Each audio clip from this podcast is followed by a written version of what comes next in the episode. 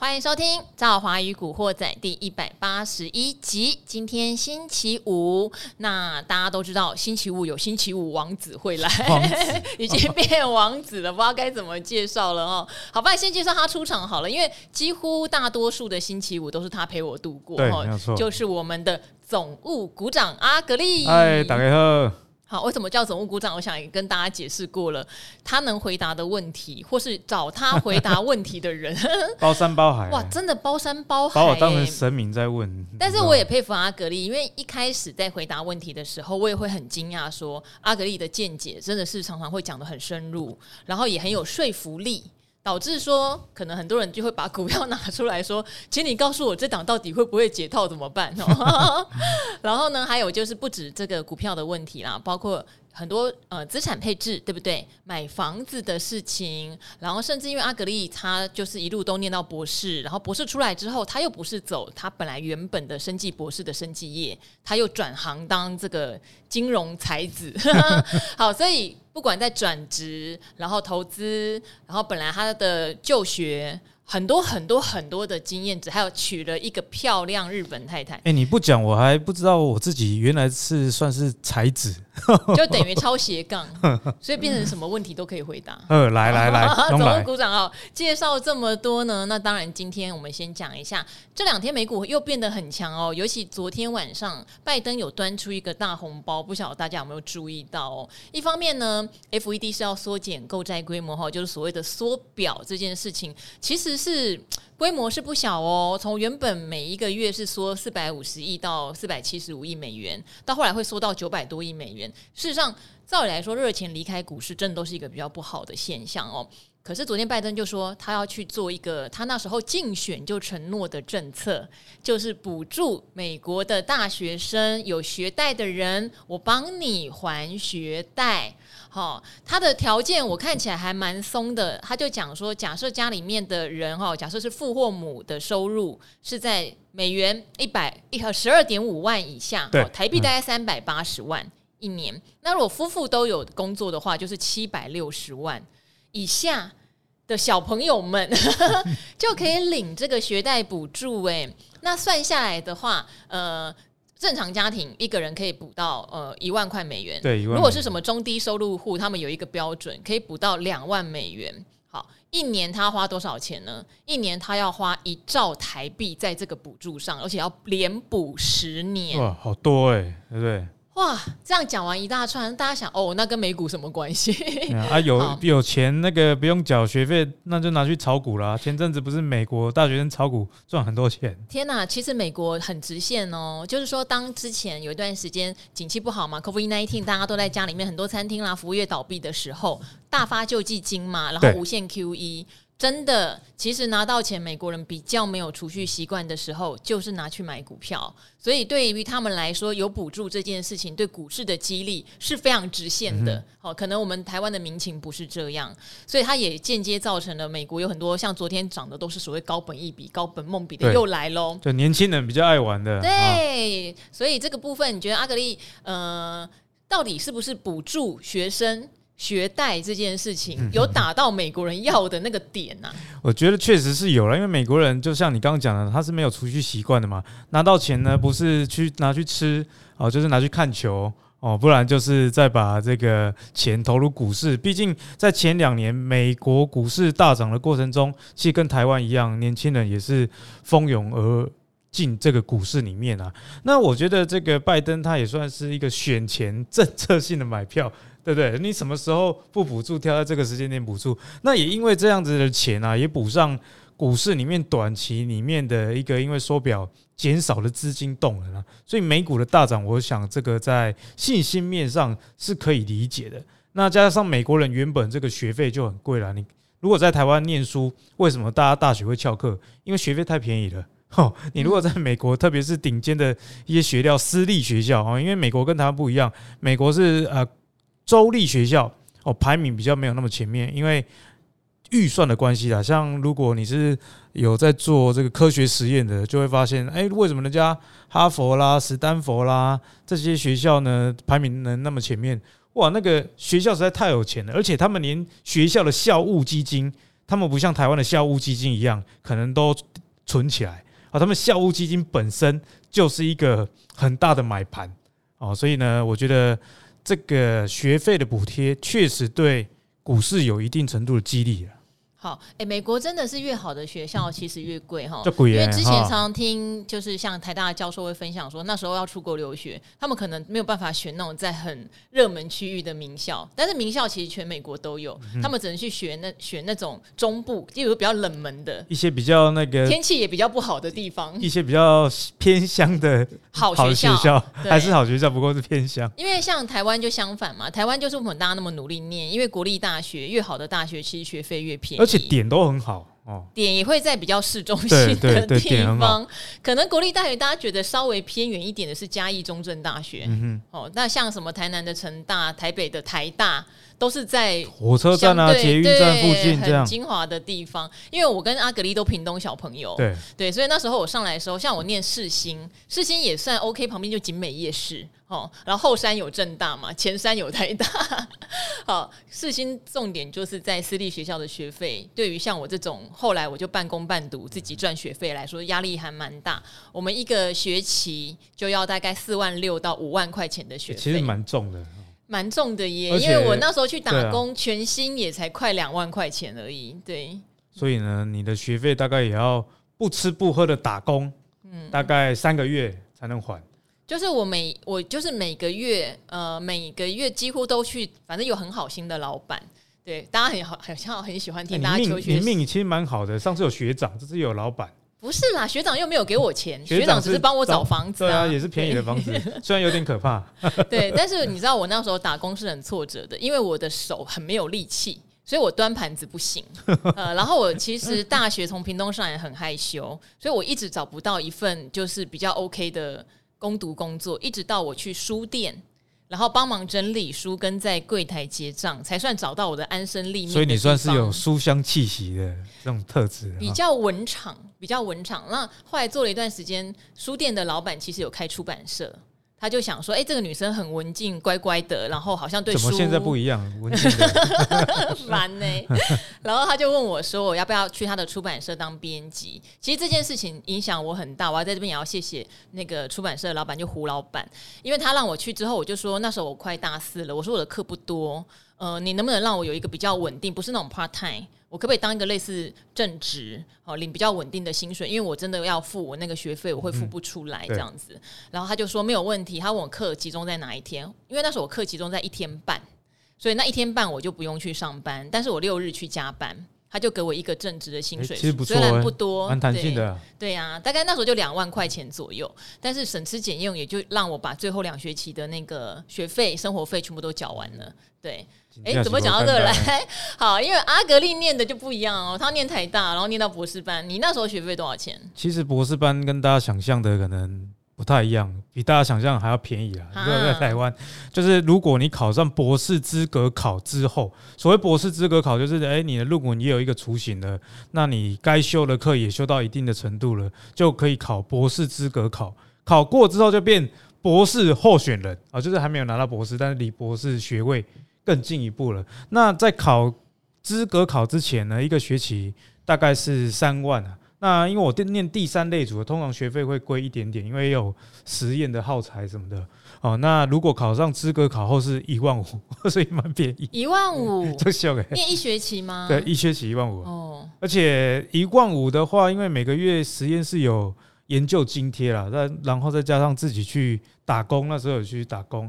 所以学费算是可以自己 cover，那时候我就没有跟，也是没有跟爸妈拿钱啊。所以虽然一万五，如果以正职收入来看不多，但对我来说还是有一点点压力，因为那时候我没有跟我爸妈拿钱。嗯，我博士班的时候，我把我的这个邮局的存折藏起来，然后我爸妈没有备我账号，所以没有办法转账给我。我跟他们说不要转账给我，因为念博士班是我自己的选择。嗯，哎，因为我觉得如果我博士班讲真的啦，如果我跟我爸妈拿钱去念的话，我会。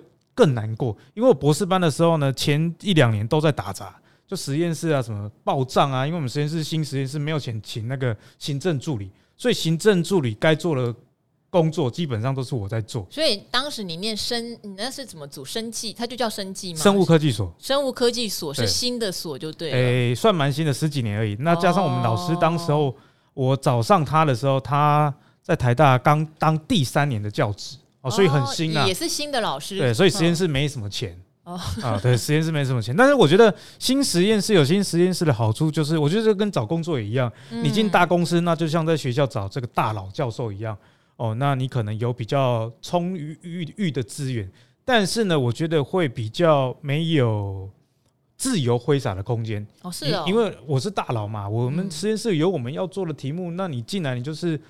其中一根螺丝钉嘛，你就要跟着一起做。所以呢，我觉得我本身就是蛮喜欢那种创业特质的方向，所以找新老师有一点像在创业。嗯，可是创业维艰，没有想到这一点，连报账都是我在报。那是因为是是新实验室嘛，就会有很多这种旧老师的实验室给转移给我们老师那种退休的。对，然后我就要去清垃圾，因为你知道那实验室里面垃圾。堆积如山呐，啊，那个垃圾又不能随便丢，它应该都是有一些实验的对废弃物，不管是化学品，甚至是有尸体类的对生物类的废弃物，然后化学类活体就活体变死掉，对啊，所以就要跟学校去申请要丢这些啊比较专业的废弃物。等等。可是我觉得也学习到蛮多，所以我创业啊，就是毕业之后上班半年就决定自己做自己的。这个事业，我觉得跟博士班那段经历有关系。嗯，就是我已经很习惯从无到有，嗯嗯嗯，零到一的过程。所以，哎，我哎毕业之后，你看瞬间转换跑道，其实我没有太多的害怕，是因为蛮习惯从零到一哦。所以我觉得大家啊，不管遇到怎么样的工作的困难呢，往好处去看，因为你不往好处去看，情况也不会改变啊。你看哦，你清了废弃物，所以你现在可以去投医疗废弃物相关的 股票，懂懂这个东西到底。为什么它的护城河在哪里？对，为什么要特许执照才能处理？哦，为什么像我们之前华伦老师，他特别喜欢买什么昆鼎啊、可伶味啊？对对对，好，就会懂这些。你要报账，所以你的会计或是你算账能力要好。现在我的公司因为自媒体嘛，你不需要太多的这个员工，嗯，所以我报账基本上我公司的每个月发票还是我自己在处理，嗯，自己在收集。是，对，哇塞。好，这个就是打杂，其实有时候对发展职涯是非常有帮助的。好，可是我这边先插播问一个东西哈，因为最近盘面上强的哈，大家想怎么从那个聊这个求学又回到股票？刚才铺梗，刚才铺梗，因为最近强的很多是生技类股，生技类股我必须讲哦，连我都会怎么讲？要不是跟阿格力有上了几堂课。我自己有时候都会想啊，pass pass pass，像最近涨天国一辉这种股票，合一不停的涨停，那因为是新药类的，我就会觉得整个 pass 掉。嗯哼，当然不见得对哈。那这边也呼吁，如果大家不管你是看技术面去做的，或是你真的对生技业非常的清楚的，你投资是没有问题的哈。纯粹是告赵华个人对于这样的状况，我会比较跟不上。对，那包括说像我们班也有专门创生技药品类的同学，其实你知道吗？他那时候就告诉我说，他最看好台湾的一档生。生技公司就是耀华药，那时候耀华药是从四百块回跌到两百四十块。他说：“可是赵华，我跟你讲，我不知道它的股价，我要怎么评估？因为我不是投资界的人，我只是告诉你，它的药很有价值。对，就是以我本身也研发新药，我觉得它的药很有价值，我只能这样告诉你。”我就想，那我要不要买？那我要不要买耀华药？搞了半天就不如张钧宁嘛，对，人家才是真女神，好不好？对，耀华女神。对，然后所以这边的话，我觉得阿格力可不可以今天也稍微，如果投资朋友们对生计有兴趣，因为事实上你在达人秀也分享过好几次，你自己对生计是非常的熟悉，新药药材对不对？医材还有学名药、原料药，他们是三大块不同的一个版图。嗯、那现在。盘面上涨比较多，说真的就是所谓的新药，对，解盲成功，呃，可能解盲成功，也可能 FDA 通过上市，也已经 FDA 通过上市，在卖各种这种题材都有。嗯哼，那到底投资朋友们怎么评估呢？诶、欸，我觉得大家很重要一点是，好像在玩去年的半导体一样，嗯，就是这个利多有没有反应的。如果是以这个时间点正好问我的话，我会觉得风险其实比机会。还要大很多，可是每天看哈，它就再给你涨停一根。啊，我觉得这跟去年的航运也是一样，真的。就就就你不信的时候，它还是继续涨。我觉得股票市场哈，这这点是很正常的，就是涨会超涨，跌会超跌，因为里面有有人性的因素在里面嘛。你看一件事情啊，比方股价强跟弱的时候，说法完全不一样。股价跌的时候，就是说这个公司没有这个基本面，当然会下跌。那股价涨的时候，就是说有这个新药的题材，像智勤好了。如果你是我的 Press Play 的读者啊，智勤这一档在去年年底还是今年年初。我就写了，那时候六十几块。我跟大家预告，今年有中国药证可能会过。有。然后原本的这个，我记得我之前在达人秀有讲过，还有你的好朋友张杰队长，对，也同样的题材也跟大家分享过。对，你看，所以当时候讲的题材，不管是中国药证啊，或者是原本啊胰脏癌啊，那可是已经可以上市的新药，在不同国家的这个分论的增加，以及新药临床第三期要开讲这些事情。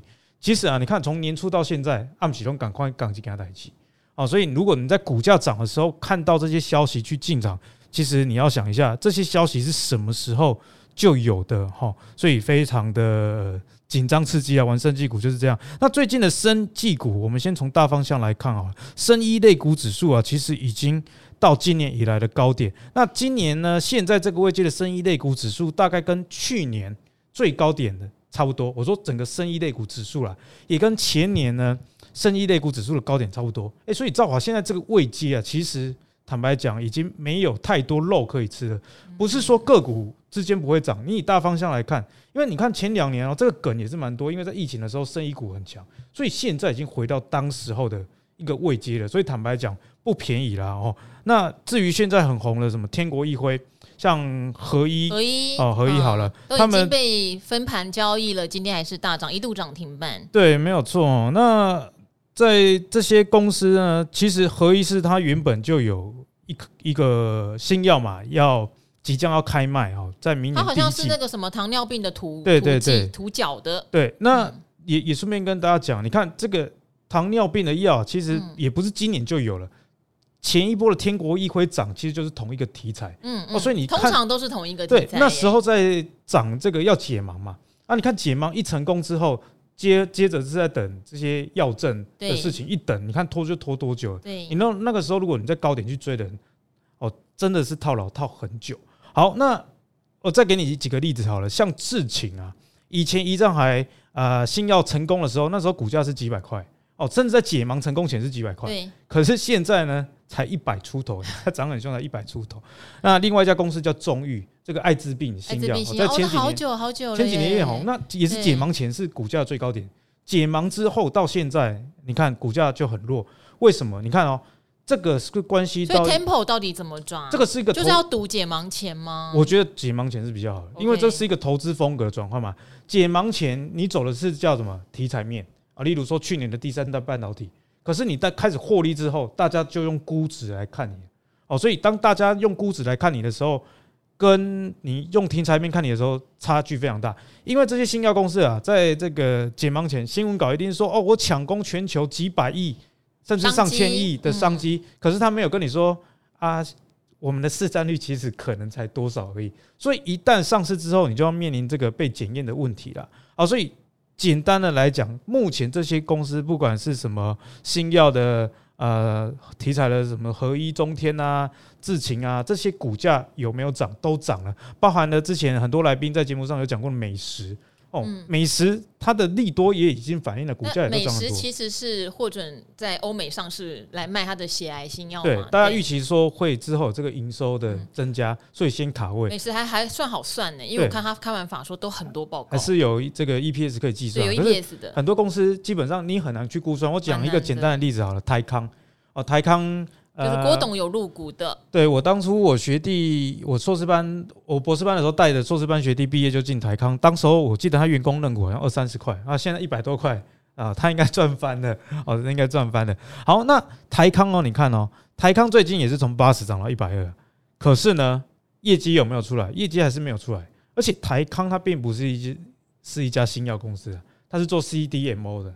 哦，比较代工的，那你代工你是比较用 EPS 去做估值比较准哦，所以我觉得现在生意股啊，有一点像去年航运的味道，反正涨嘛，啊，现在盘势上也没有其他的梗，大家就玩都玩这个就好了。那在这个最近美国比较低迷的情况下啊，虽然这两天大涨，可是你看前一阵子费半就大跌，哦大家对科技股以及这个升息可能会加码的情况下有点恐惧，那内资为主的这样的买盘。哦，就当然就是转往生技去了哦，所以我觉得如果你有生技股的朋友，恭喜你，你应该还可以再抱一下。嗯，哦，等到真的你看大势已去，我觉得你看生医类股指数就好了。如果生医类股指数的五日线，你不要看个股的五日线，好，你看生医类股指数的五日线，如果往下弯的时候，你再跑，因为个股五日线不准哦，因为生医股的这个股价变化太大了，很喜。你看那个智勤啊，前阵子也是跌停啊。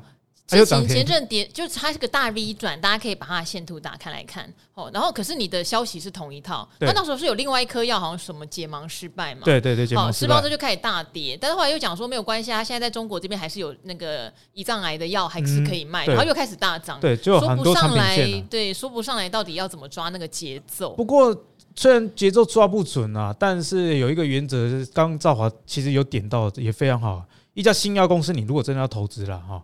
你选这个产品的 pipeline 比较多的，对呀，哦，它不是只有一颗啊，对，如果这一颗药失败了，我就没题材可以炒，这家就没了，就完蛋了。所以那智勤这家公司的好处是你上它的呃，你上 Google Google 智勤法说会，它旗下那些药你看不懂没关系，但是它会至少跟你说哦，已经进入到第几期，那预计会在什么时候解盲，你心里大概就有一个节奏。所以新药类股，你看技术看筹码，我觉得都不适合，要看节奏。啊，例如说，我年初还是去年年底写之前有点忘了，不过大概就在那个时间，我就是看法说会公布他们几颗新药在今年的预计几月会来有这个好的消息。那这个月份不一定准，因为呃，生医呃这个临床解盲需要时间。可是它不管它准不准，至少是在今年或者问它晚几个月嘛，那你就知道有一颗催化剂，你等催化剂。发生的时候，嗯，然后市场去追捧的时候，你就赚到这个钱哦。所以生意类股啊，你现在如果没有买的，我如果是我啦，我就不会去买了啦。哦，那呃，等生意类股没有人要玩的时候，诶，你反而可以开始像我找智勤一样，你把每一家生意公司的法说会资料拿出来。我跟你讲，其实生意类股最好，它你说它很难评估，它是很难评估。比方说在业绩部分，可是它在 schedule 上面。它其实是好评估的，嗯，比方说我我有一个药，今年三期要解盲，啊，你不是今年解就是明年解嘛，你就可以提早卡位。那因为生医股一飙啊，就飙很多，所以你就可以配置在部分的资金，你不要重压，因为你重压压力很大哦。那种比较会标的，你配置一点点，当成买乐透这个感觉哦。啊，如果有涨你赚到，没有涨的话。你也不会损失惨重，而不要用追的啦。嗯，可是这个是新药，对不对？其实阿格力之前讲说，以存股来说，有很多学名药、原料药的厂商稳定到不行。嗯，然后那个，因为我知道大家很喜欢来这边讨论存股，可是如果像提出来的是一些成长型电子股，它不见得那么适合存股。然后景气循环股就更不适合。事实上，存股如果真的要非常长期的话，最好是它的业绩是不是说不成长？它不是那种高速成长型的哈，像第三代半导体当然就不是嘛哈，或是甚至你说像台积电、台达电，我有时候都觉得那个不太算是长期存股的标的。但是有一些像什么原料药那些股票啊，它每年获利稳稳的，也稳稳的发股息，对，那就真的好适合存股。对，像之前在导演秀有跟大家分享的升达，森达这种公司，森达如果今今天收四十八点五五，嗯，啊，今年配配发的股利是配二点五元，其实不错哦。所以你还原之后是五。啊、呃，已经大概在五十一块了哈。嗯、可是升达年初的时候，大概才这个四十出头而已。嗯、所以你如果以这个呃报酬率来看，年初如果买升达到现在也赚了二十趴，其实也是不少了。从、欸、年初到现在能赚钱的股票不多。对，因为大盘同期大盘跌了蛮多，跌了快二十趴，所以一来一往之间，其实差距真的蛮大的。像升达这种公司，就是它就是做这个学名药啊，以及一些。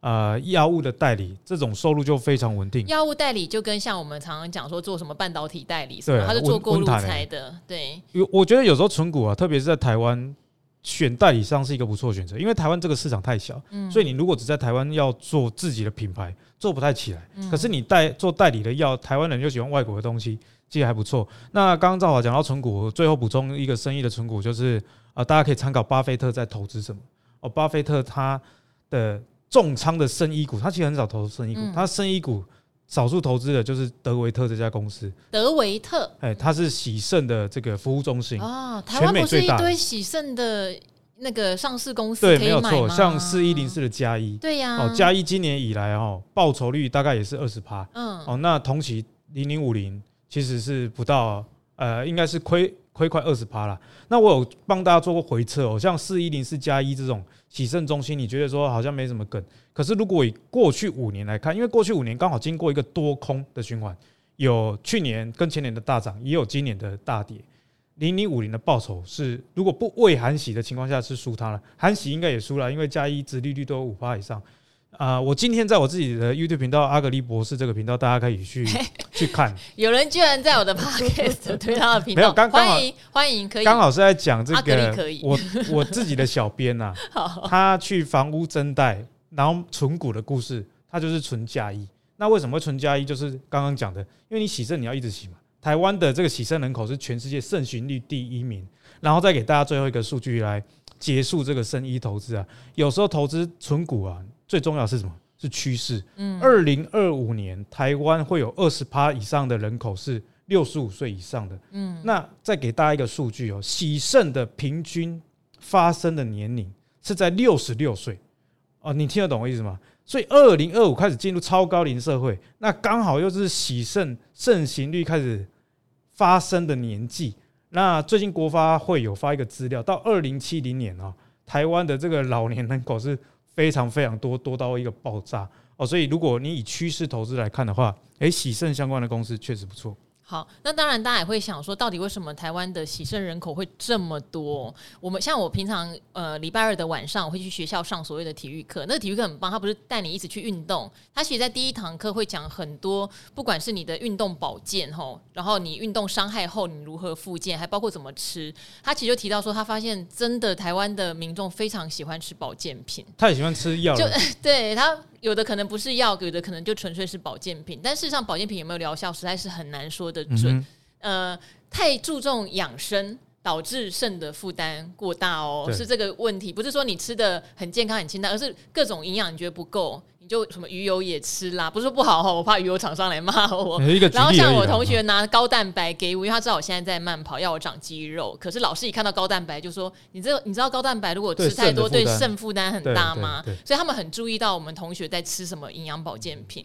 那所以不要让过度的养生或过度希望自己够健康，反而造成不健康。我觉得这个也是蛮重要的。好，那在我记得在礼拜二还礼拜三的时候，我有请大家想想看。阿格丽的英文名字，结果完全没有人要回应我。好，因为有一位台姑软趴啦，还有一直问，然后另外一个，我记得也是有一个日文名字的朋友，也常常在问说，到底阿格丽的英文名字是不是就是阿格里？因为我实在觉得太好笑了，我就真的问阿格丽，结果他的英文名字不是阿格里。没有，这我真正的英文名字不是阿阿格。那你真正的英文名字叫什么？David。我真正的英英文名字是很有这个。呃呃，意境的很有意境的，怎么样意境？因为我们是射手座，所以崇尚自由自然，哦，对不对？我就想要取一个自然一点的名字，是，所以我的英文名字叫 Nate，Nate，N A T E，哦，不是买衣服的 Nate 哦，不是不是不是不 不是一根啊，英文叫 N A T E 的，通常不是帅哥就是很聪明的，例如，哎，你这样一讲，我还讲不出来，因为太多帅哥，我想不起来是哪个 Nate。对，N A T E，对，但是很少在用，因为我不太喜欢人家叫英文名字。哎，可是你这样讲有对耶，因为我这边要感谢哈，我这边有很多的河粉，对不对？为什么叫河粉？因为我叫 River，River 河流也是大自然，也是自然系啊。你看，射手座，哎，英雄所见略同，屏东射手座。不过阿格力真的真的是叫阿格力。那当初是因为我在网络上写文章，我那时候念生物，我也没有想说我要做财经啊，我只是想要聊一些我这个投资的记录。笔记写在这个部落格，那需要一个笔名嘛？那那时候我很想养那个法国斗牛犬，那我连名字都想好，不行，不准养法国斗牛犬，他就叫阿格里，我最后没有养了，嗯，因为他们有一些基因上的问题，会会活得很辛苦。我最后也是想说啊，这个难难照顾，对了，自己也会很难过，所以我就想说，如果我取一只。啊，取一只，这不是把它取名啦。如果养一只，要把它取名叫阿格里。你看他回家，每天回家看到他，哎，阿格里，你看多疗愈啊！人家已经活得很辛苦，然后你还要叫人家阿格里，不要养。然后，最后呢，这个就变我的笔名了，然后就是。哎，虽然好像有时候有人说英文好像不太好的意思，但我看大家叫的就蛮顺的，就就顺其自然，就这样。而且就研发出很多啊，例如投资最给力呀，哈哈，蛤蜊就是吃的那个蛤蟆，蛤蜊哈，就是股票跌的时候就是蛤蜊，啊，股票涨就给力这样。那因为。不好意思，我到了每个礼拜五，我都会有堆积如山的留言。那我也常常中心呃心里面也在想怎么 balance 这件事情，因为我都想说，我都会优先回答有问，例如说存股配置啦或个股问题的。可是反而有很多人留很鼓励性的，也留得超级诚恳，我都没有念。呃。一方面我自己也会想说啊，问问题的人可能比较急，例如说他可能有财务上的问题，或者是被被套牢，整个心情很差这样子。那另一方面我也知道说，有的人会想说啊，你不要一直都在念那些吹捧你频道的人啊，真的有人就这样讲。可是我觉得那久了我也觉得不公平啊，人家那么真心真意留那么长的。文章来、啊、来鼓励我们，所以今天我还是挑几则。然后因为跟阿格力也有关系哈，所以这边的话，以下就是非喜勿入。因为我现在要讲的一些是真的对我们频道很真心鼓励的留言呐、啊。那赵华也是非常感动。好，这次赵华已经先划线了，后面就是 吹捧时间哦。你可不可以，你可不可以听啊？你可不可以留言？你带来急啊！好啦，因为我们这边的话都是网友很真心的回馈。我曾经跟我的好朋友说，我在做理财达人秀三年的过程中，我收到非。非常多正面的回馈哈，是我觉得很大的收获。但没有想到，我做赵华与古惑仔大概八九个月的时间，其实有时候我会有汗颜的感觉，我会觉得我收到非常多的怎么讲鼓励跟爱，嗯，然后这件事情我有时候会。有点有点承受不起了，就觉得说我好像不能做错任何的事情，我一定要尽全力的把要帮助人都帮助到，要不然好愧对这些 支持的留言哦，已经到这种程度了，你们知道吗？对，好，所以我还是赶快来念一下哦。像这位是南部小护士，他说不能没有赵华女神，他说每天听赵华与古惑仔达人们的策略，吸收点知识，产业面的资讯真的很棒哦。虽然技术面跟筹码面有听没有懂，还是听得很开心，因为赵华的爽朗笑声非常疗愈我。他是存股派，所以这个事情跟阿格力比较有关系哦。他存了中信金、华南金，好零零八八一，台积电零零八三零。他说他没有追求暴赚的绩效，就按照纪律慢慢存。他的最爱是阿格力跟股鱼。好，听着他们存股经验分享，让我更有信心走下去。好，除了股市的资讯，赵华的善良、自信、认真的态度也一点一滴的影响我，以女神为目标，好工作态度和待人处事。好，那他希望也祝福我永远青春美丽、身体健康。你说这是不是很很正能量？真的很正能量哈。嗯、然后像这一位就是古惑仔阿森，他也说。五星节目推推推，七点来听赵华与古惑仔，和九点看理财达人秀，成为我的日常，比追剧还要规律。那感谢赵华跟来宾无私的分享，让刚踏入股市半年的我已经学习了很多，非常感谢。虽然目前还是亏损中哦，但还是边学习边调整自己，非常谢谢你们。好，这边我突然想到，嗯、大家可能会发现，呃，最近赵华与古惑仔上架的时间会有一点不稳定。嗯，我必须说这个东西哈，我我我趁机解释一下好了，因为当初做这个频道算是我个人压迫团队让我做的，因为我的本业事实上就是除了做理财达人秀之外，我是在东森有行政职的。那这个行政职在今年的七月开始变得非常的沉重哈，等于说有更多的任务在我的身上，那所以我会变得从早到晚满满的会议，加上录理财达人秀是一定要录的，因为它是每天在电视节目要播出的。剩下能挤出时间，我会赶快来经营我的赵华与古惑仔，因为我知道这件事情是非常的给很多听众呃精神支持，或者他有问题要问我的。呃，只是说变成在忙碌之中，有时候我录完赵华与古惑仔就有点晚，就没有办法像以前可能在下午六点以前准时上架。嗯，哦，嗯，这点很抱歉哈、哦，很抱歉。那我今天早上也在跟团队说，我如果到最后不能日更，也会跟大家讲。哦，但我会努力，希望能够。撑到最后一刻啦，对，因为我知道很多人都有问题想要跟我们回馈，这样子好不好？我就简短的说一下，还没有还没有要停止日更，大家先不要紧张，好 好。然后有一位他留很长很长的留言，我念一下哦，因为他这个留言已经讲很久了，然后我都一直没有时间帮他回，我觉得也是对他很不好意思。这位是古海沉沦的迷途小书童，好，你之前也有留言问过我们几次问题。我记得你哦，你说满满正能量，酸民请退散。那从节目一开始就默默支持的和粉我哈，这篇的感觉就是教这阵子的心得文哦。文长，请安心服用。因为文长的关系，那也跟这位小书童讲一下，我简短的念一下好不好？因为这个文章我全部都看完了，我非常谢谢你。但我这边念给听众朋友分享的话，我念短一点点哦。你说也谢谢河流女神无私奉献做节目，更感谢各位分享投资理财经验的大神们。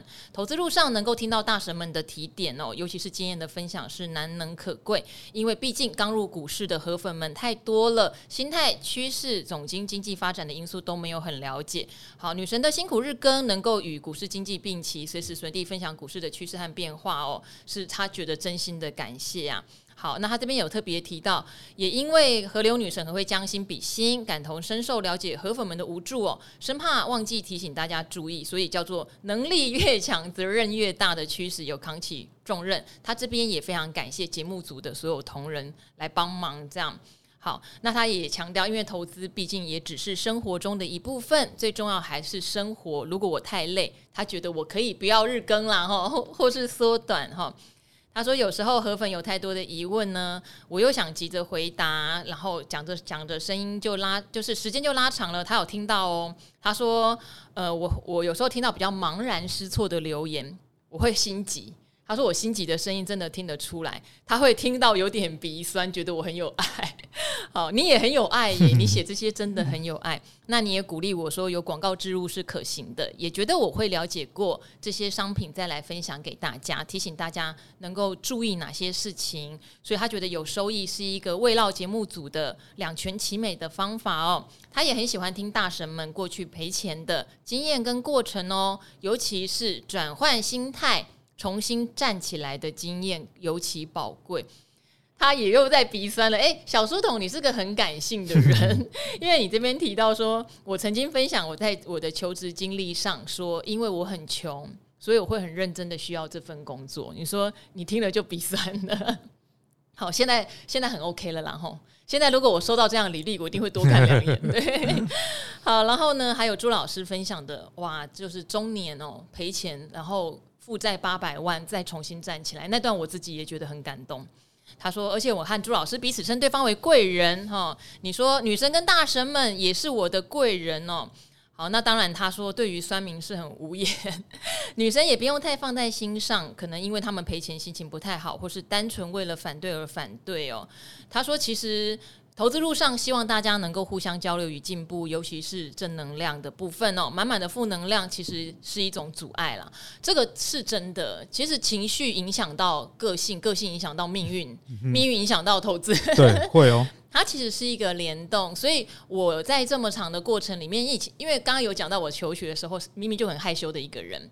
那我站在荧光幕前，最大的可能考验，除了大家对我收视率喜不喜欢、收听率好不好之外，你会遇到很多正面跟负面的批评。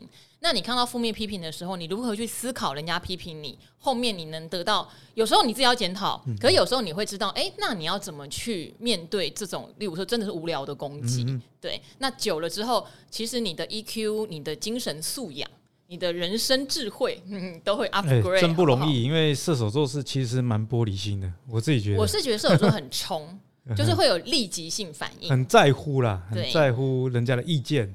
对，哎，其实我本来今天找阿格丽来啊，我还思考过说，我们要不要有一个有一个主题是，是我我们我们两个在职场那么久，就像你讲的，人都会非常在意闲言闲语，尤其是我们已经走到说是荧光幕前，或者是说我们有做一些公开的留言或影像的发表，嗯、你一定会遇到酸民，对，哦，或者是每个人在职场上，你一定会遇到攻击你的小人或同事，嗯、要怎么去转换心情，还是让自己过得很开心？其实这是一门功课哦。这真的是一门功课，就是这个算是职业素养之一啦。对，所以我本来有想说要讲这个主题，好，下次下次好不好？好，那今天的话，最后最后他还谢谢骨癌哦，因为癌大有推荐赵华与古惑仔，让我们的排名上升。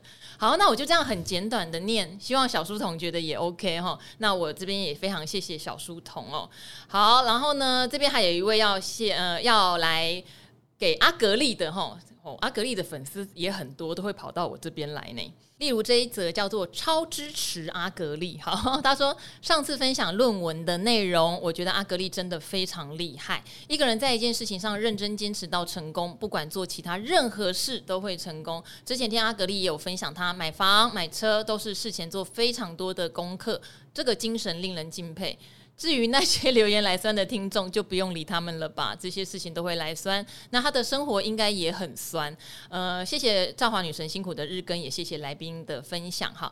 他说他进职场已经二十年喽。他说确实要像我讲的哦，做到这个职场前十趴或前二十趴，成为某个领域的专家。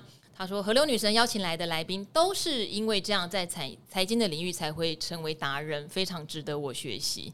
谢谢。我不知道，我觉得这种能量都正面到好舒好舒服哦。那刚才我扫到，突然有一个留言，我这边穿插一个投资的哦，可以回来听的，可以回来听了。好，这一位是努力赚奶粉钱的单亲妈妈哈，谢谢 Joyce。”那你要问一档股票，因为刚好我们前面讲生技股，其实我本来有惦记着要回你这一题，结果不好意思，我现在来回哈。你说感谢古惑仔这个优质好节目哦，这个空头市场不至于亏太多，账面现在可能亏十趴吧，比比大盘好一点。